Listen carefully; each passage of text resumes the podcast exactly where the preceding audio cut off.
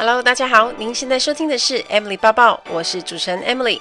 在 Emily 抱抱的频道中，主要会绕着自我成长、工作、职涯、甘苦、世界文化与旅游时事等相关内容。今天的节目就开始喽，请让我带着你的思绪一起飞翔吧。Hello，大家好，欢迎收听 Emily 抱抱。从上个礼拜到这个礼拜，都一直是冷飕飕的天气，寒流一波接一波。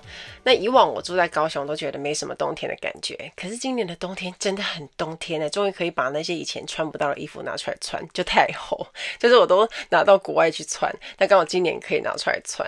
那我最近刚好也有很长时间在台北工作，那我发现在台北冷就算了，重点是下雨，下雨让天气觉得更冻。那相信全台的大家应该都冷爆了，所以大家一定要做好保暖哦。我觉得观众朋友最近一定有发现，我这两周只上一集吧。我要跟大家说一下，就是以目前的工作量，我发现我一周要做两集，实在是有点困难。那要避免有的时候有，有的时候没有，我还是暂时先恢复到一周一集好了。那节目都是周六上架，大家再准时收听。先跟大家预告一下，我有去上崔咪跟 Dr. Selina 的节目，他们的 Podcast 节目叫做《晋级的人生》。那这集的专访呢，他们会在一月十九号上。专访的我们真的聊超多，因为我们从空姐人生聊到个人品牌的自媒体经营。那其实对我来说，主持人崔咪他才是我经营自媒体的前辈啊，因为我今年才第八年，他都已经超过十几年了。我终于可以说，我是看他的文章长大了，所以很开心可以上他们的节目。那三个人聊天有不同的观点，然后也有很多的欢笑，可是也有很多有料的内容，大家要记得准时收听哦。那我也会在我的节目上上架。上一集谈到牙套啊，很多人在做矫正的人就很有共鸣，那我也收到一些私讯。那现在的辛苦就是为了之后可以绽放美丽自信的笑容，所以不管你现在有没有在戴牙套，或者是你即将准备要戴，大家一定要认真配合矫正，那之后就可以展现非常漂亮的笑容。我最近收到一个蛮有趣的私讯，我觉得很有意思，我想跟大家分享。那粉丝问我说：“请问一下，Emily 对于男女生交往？”或者暧昧的时候送对方不便宜的精品，你有什么的想法或者是观点呢？首先，我觉得这个送礼物这种东西跟每个人的价值观有关系。那如果是交往中的男生女生，我觉得非常的正常诶，因为如果是我，我就会想送给对方啊。那因为你觉得对方穿戴适合，他穿起来会好看，会很有质感，所以你想要送给他。更何况是那种互相喜欢的关系。那我们送礼的人是抱持着快乐的心情送礼物给对方，理所当然你会希望收礼物的人也会觉得开心、很幸福的感觉。但是在这里，我觉得有一个很重要的大前提，就是交往的双方彼此都要能够买得起那个精品礼物。这样的话，你在买贵重物品当礼物，也不会让对方觉得有负担，或者是好像欠你什么。但如果我觉得没交往的话，你收对方的礼物就有一点点不是那么的适当。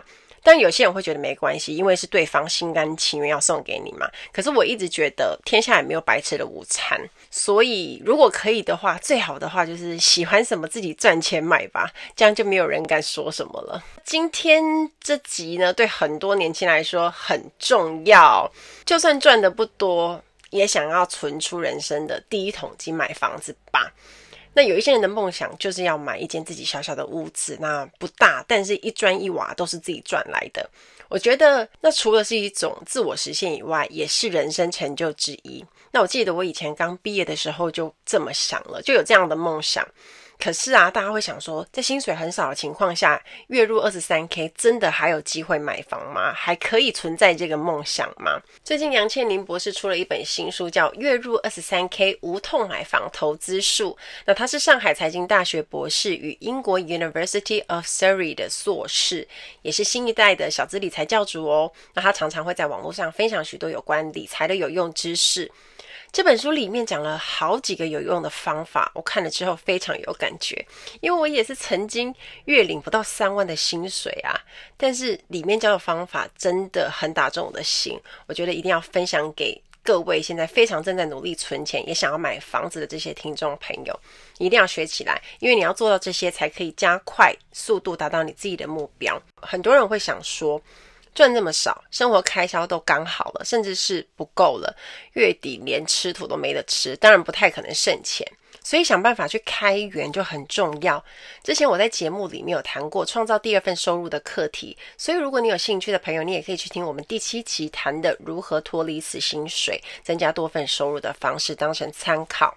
记得我人生第一份薪水大概是二十八 K，那我当时住在桃园，因为不懂也不会理财，每个月的开销都够哦，因为我就是要买什么都可以自给自足。可是我也没有特别去存钱，那时间一拉长，就发现，哎，我怎么没什么存款呢？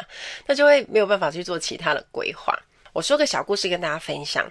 杨千宁博士说，他小的时候，国小一年级，妈妈很辛苦打拼存了一笔钱，那在万华买了一间小公寓，她们三姐妹一起生活。为了分摊沉重的房贷，妈妈把两间房间分租给两位老农民，是周伯伯跟金伯伯。那当时他们都在印刷厂工作，也没有家人在台湾。那周伯伯呢，他是赚多少就花多少那种型的，就是个月光族阿伯。但金伯伯平时有投资理财，所以他身上有一点小存款。那后来金伯伯买了一间小房子，作为他退休的养老房。可是周贝贝啊，他在退休几年后就把退休金都花光光，最后因为缴不起房租，被新房东赶走，无家可归。那知道这件事情之后的杨妈妈觉得很舍不得，所以设法协助他去申请到荣民之家住。那听到这个故事，大家会知道两个人对理财截然不同的观念跟态度，会造成晚年生活的生活品质差很多。而且哦，年纪变大，如果你要租屋，其实会变得很难，因为很多房东其实不想要租给独居老人，因为会有各种担心，所以这也是大家需要先知道跟思考的。在薪水很少的状况下，有一些年轻人应该就是很早就放弃买房这件事情，所以选择要及时行乐，就赚多少花多少啊，甚至觉得就是反正钱是花在自己身上，很开心。可是回过头来，随着年纪变大，我们的想法会变。所以先前面临到的生活变动是结婚生子。那你可能就会开始想要稳定的生活啊，希望可以不用再一直搬家等等这些想法。现实的问题就是，如果你不好好的去规划理财，即便你放弃买房、放弃结婚生子，你到年纪大的时候，你也没有足够的退休金或者是存款可以用。你想要在自己的家里好好享受你的退休人生，都会是一种奢求。当然，你从买房子想买到真正能买，需要一段时间的累积。最主要的就是你要有第一桶金嘛，可以去付头期款。所以我们要做好强迫储蓄，才有可能练出一桶可以帮我们完成梦想的一桶金。那为了要完成第一桶金的梦想，需要从三个层面去看。首先，第一个层面就是开源增加收入；那另一个就是存钱节省开销；第三个层面就是投资增加收入。要理财前，我会建议大家要做全面的财务见解，那就可以做一张资产负债表。清楚的可以知道自己目前有多少财富、多少负债，有一点像是大盘点的概念。比如说在资产方面，我们就有分固定资产跟流动资产。那固定资产，比如说像是房产啊，那流动资产就是你有多少现金、股票、基金等等这些。总资产扣掉总负债，比如说你可能会有学贷啊，你买车会有车贷啊，房贷这些都是你的负债，扣一扣就会知道你自己目前到底有多少财富留下来。那另外，我也建议大家可以做一张收支损益表，这样的话，我们就可以把我们每个月的收入跟支出详细的列出来，这样也可以完全掌握自己的财务状况。那这两张表怎么做，或者是有什么样的范例，大家可以去到网络上去找，有很多的资料。针对小资族们呢，我想要特别讲的就是，我们要怎么做到精打细算。首先，我们要先解决存不到钱这件事情嘛。那投资理财要怎么做呢？我要提供大家三个很实用的方法。首先，第一个呢，就是断舍离理财法则。每个月吃喝玩乐花下来的钱，其实有一些它是可以省下来的。也就是非必要性的开销，我们就要尽量心一狠做到断舍离。那我觉得最难的就是要克制自己的物欲，就是想买东西的欲望。我知道这很难，可是你想要跟需要的物品，你要清楚的区分。比如说像以前每个礼拜我超爱去逛夜市的，我就很常去买那种小东西啊、小饰品啊、耳环啊、发饰啊、衣服这些钱，你在花的当下觉得它是很便宜的，因为只有几百块钱，而且你又可以杀价，对不对？就很开心，这样觉得哦，好划算可是夜市你又不会只去一次，几次下来累积的钱就是比如说会超过一两千块，那你一年就会超过两万了诶，把时间拉长去看就会很可怕。那我这边的意思，并不是要大家过着超级节省啊，或者是不能有太多娱乐消费的生活，因为不开心的生活你也撑不了多久。只是我希望大家做到有节制。这样你可以减少自己乱买一些其实一年用不到几次，或者是你买来放着也没用的。比如说像在年终大扫除的时候，我们就会翻，就开始要丢东西，发现哇塞，我找了半天，原来这个东西藏在这里哈，它是全新的诶，然后发现自己根本就没用到，然后你最后可能就要丢掉，因为女生真的是太爱买小东西了。我要举一个很多人最会失心疯的例子，比如说年底百货公司周年庆的疯狂抢购，很多人应该都会参加吧。我们很容易在脑波很弱的情况下买了自己要用，还有看起来很棒，但其实没买也没关系的东西。而且重点是它根本不在我们的预算里面啊，只是因为我们当下觉得哇塞太美了吧，比如说那个眼影也太美了吧，那我们觉得便宜划算又有赠品，然后我们就多花了很多钱。那这些钱其实都很可观的。另外像交际应酬费用，其实也可以省下不少钱。有些人他的习惯是每一个礼拜都要跟朋友聚餐大吃啊大喝。可能有的有的人还不止一次，这个时候你要怎么做到节省？就是减少次数，或者是我们变成隔周再约，就是或者改去某个朋友家里面聚一聚啊，大家带东西去吃啊。这时候你会跟在餐厅吃饭比起来就会比较省钱，那你会减少次数跟降低花费，而不是不去做这件事情。像我自己每天都有喝咖啡的习惯，那我一天大概都会在外面买个两杯来喝，这样买下来至少也要一百五十块。那一个月下来的花费就是四千五百块，但我现在因为自己家里有咖啡机，所以我自己在家用煮的比较多。咖啡跟牛奶的花费一天就只要不到六十元，马上就降低了百分之六十的花费嘛，所以一个月就省了两千几百块，那一年竟然可以省下三万两千四百块。天哪，这样算起来就是可以多买一台新的 iPhone 了，是不是很可观？这样做其实并不需要忍受痛苦，或者是逼我自己不去喝咖啡，只是换个形式去过我们的生活，那你无形中就可以省下一笔不少的开销。那第二个原则就是遵守六比三比一的支出比例公式。我觉得书里面谈到这个六比三比一法则，我觉得超赞的，必须要做笔记，人人都要学起来。这个法则是什么意思呢？就是你要把总收入分成十等份，那六等份你就要用在日常生活开销啊，三等份用在投资自己或者是做投资理财，因为这也是储蓄的一部分。这里的投资自己就像是去上课啊、进修啊。那这些投资呢，在未来就很有可能用金钱报酬的方式回到自己身边，因为你可能养成某项可以帮自己赚钱的技能。这个概念我觉得超好的。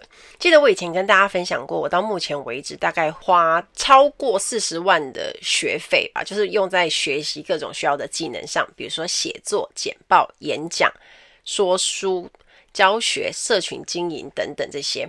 那过去的投资。也让我在未来，我我说的未来是指的是现在哦，它变成是我的收入来源。那当时我在花钱的时候，觉得真的超级贵，而且心很痛。但现在回过头来看，已经回本，也会觉得一切都很值得。好，那最后的一等份呢，我们就要用来买保险，保障自己，比如说医疗险、意外险等等。因为我发现身边有一些朋友，他平常没有买保险的习惯，结果碰到要就医做微创手术或者一些要自费的东西，不想做传统手术要自费的项目，就要自己掏腰包。而且如果是手术材料费用的比较好啊，就会差很多，因为相对的恢复期会比较短。有保险的人就不用出到自己口袋的钱嘛，因为保险会实支实付的 cover。举一个我阿布最近的例子，那前一阵子他去做静脉曲张的交合手术，是完全自费的，要花快要十万块。那因为他静脉曲张很久了，然后最近就是很严重会痛，所以要去处理。那这时候你就会有健保和自费的手术选项。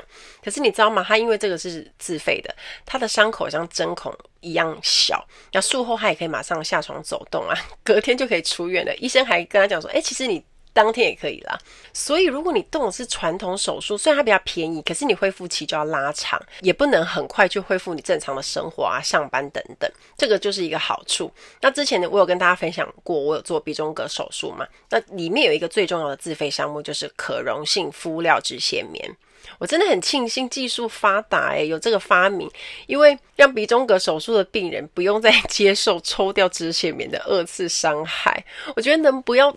能不痛的就不要挨痛了吧，就是这时候我就会很感谢保险，赞叹保险。那保险呢，其实在越年轻的时候买你的成本也会比较低，所以我建议大家如果可以早一点为自己规划保障是越好的。Ladies and gentlemen, welcome on board. This is In-Flight Service Manager Emily speaking. 欢迎来到航空小知识单元。在今天的航空小知识，我们要学的这个字叫做 Red Eye Turn，红眼班机。大家不知道有没有听过红眼班？那为什么会叫红眼呢？因为就是半夜想睡不能睡，这个时候空服员要捏着大腿去上班。那人在想睡的时候，就是眼睛会泛红啊，会有血丝，特别是半夜起飞的那种来回班机，所以我们说 red eye turn 嘛，因为你飞到当地又要马上再飞回来，那熬了一整个晚上到隔天才能休息的班机，这叫做红眼班。那对组员们的体力真的是一大考验。多数的空服员其实都讨厌红眼班，包括我自己。印象很深的有一个红眼班，就是新加坡来回，凌晨一点多是起飞的时间，那就是一般人最困的时候。这个时候客人的眼睛应该都睁不太开，在登机的时候就很常发现客人一直在打哈欠。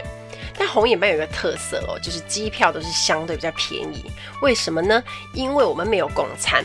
只有准备餐盒，让客人可以带下去吃，或者是在飞机上睡醒的时候可以简单快速吃。那餐盒里面有三明治、饼干、一罐饮料，或者是有一个简单的水果。因为票价比较便宜，所以我会发现其实好像也蛮多人喜欢搭红眼班。而且如果你是自助旅游的话，你到当地刚好又是早上，那你就刚好可以开启一整天的行程，就赚到一天很多的时间。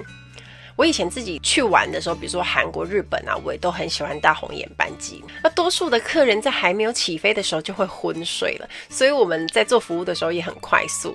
就算班机全满，三百多个人都坐满了，我们也半个小时内就会搞定所有的服务。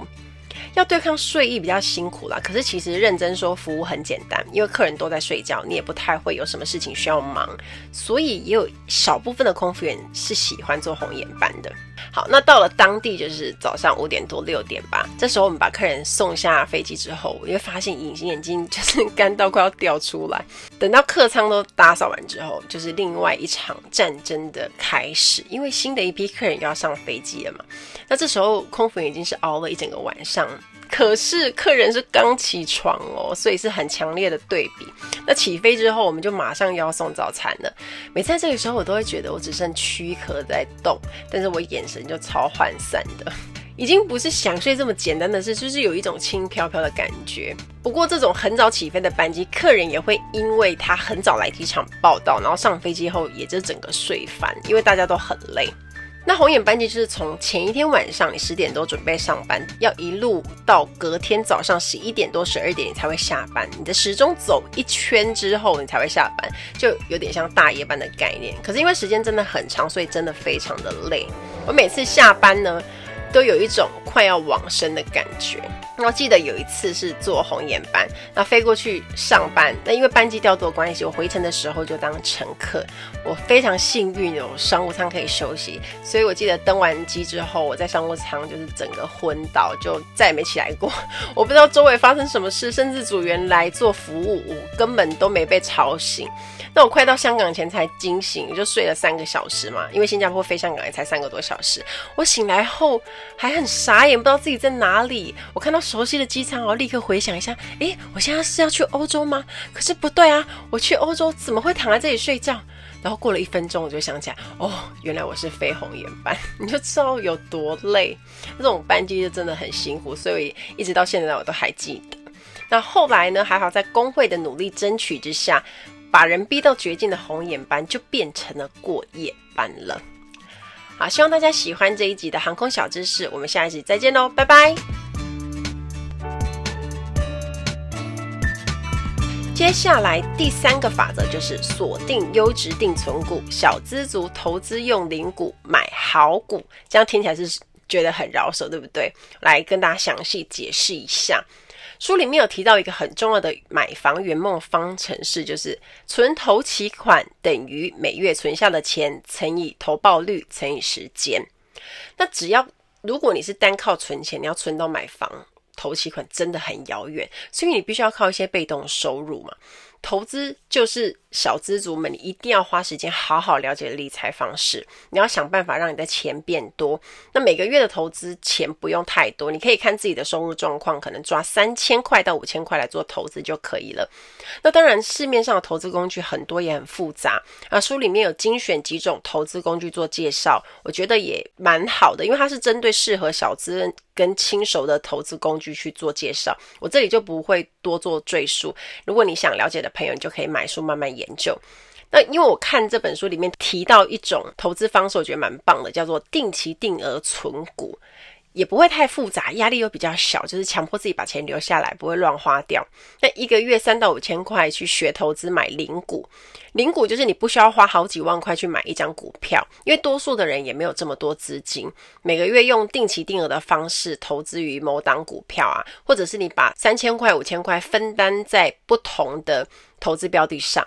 这就是那种懒人也会很喜欢的投资方式，然后就是买零股的方式。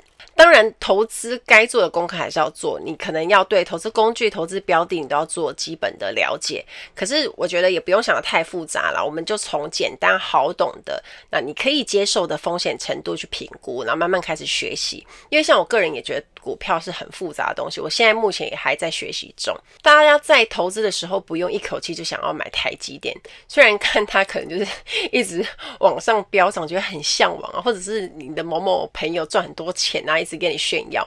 可是你要想，这个一张对小资族来说，根本就是不可能可以做到的。如果你今天可以随便就入手一两张台积电，我想你也不是小资族了。希望这个用零股买好股的方式，这也是一个很不错的方法，就是我觉得也蛮适合小资族的。接下来呢，我觉得外币啊也是不错的投资方法。虽然现在不能出国，因为我以前工作关系都会领到外币，我就会常常注意到汇率。如果我常飞某一个地方，长期累积没有把每次的 allowance 都花光的话，就会有剩一定的金额嘛。那如果出国旅游会需要用到，就可以先买下来。像我自己以前常常飞欧洲跟日本，那我就会特别留意欧元跟日币兑换新台币的汇率。那汇率只要设定到我的买点或是卖点，我就会去换一下。另外，像外币的账户定存利率如果好很多的话，这个时候你就会把你手边的外币去做定存，去赚那个利差。那像我以前的薪水是零港币嘛，所以我也很注意港币跟台币的汇率波动。因为如果比如说我们需要换台币来使用啊，我们就一定要注意，因为一来一往就会差很多。有时候换一次可能有可能会差两三千块钱，因为汇差是很吓人的。而且像最近台币很强势，美元比较低，所以有些人就会在这个时候买进美元。而之后美元涨回来的话，是不是中间就会有汇差可以赚？那台币最近太强了，港币太低，我就不会在这个时候去兑换我的遣散费，因为会真的很亏。那前一阵子我朋友还问我说：“诶，Emily，你有换过那个台币对港币是一比四吗？”我说：“有啊，可是好像是。”很久以前的几百年前之类的事，因为现在就是一看汇率，大家会觉得很害怕。所以呢，如果是多年的港币积蓄，因为最近离职要换台币，没办法。那虽然汇率差，也就是分批去换，因为太不划算了。大家要记得，投资是有赚有赔，谨慎理财，信用至上。虽然我们今天谈了很多理财投资的观念，最重要的就是给大家一些好入手、好了解、简单的方式。但是大家还是要去自己做功课，好好的了解。希望大家在听完这一集呢，提供大家的几种方法，可以加速大家买房的梦想计划。有什么想法，也欢迎跟我分享哦。最后送给大家这一句话：最初所拥有的就只是梦想以及毫无根据的自信而已。但是所有的一切就从这里出发。期待大家跟我分享。听完今天的节目，如果有想法和问题，欢迎到我的粉丝团或是 Instagram 找我，只要搜寻“空姐报报 Emily” 就可以找到我。你也可以截图这一集的节目，分享到你的 Instagram 的限时动态上面 tag 我，让我知道你有在收听，也让我知道你对 Emily 报报的看法哦。最后，感谢大家收听这一集的节目，真的非常的感激哦。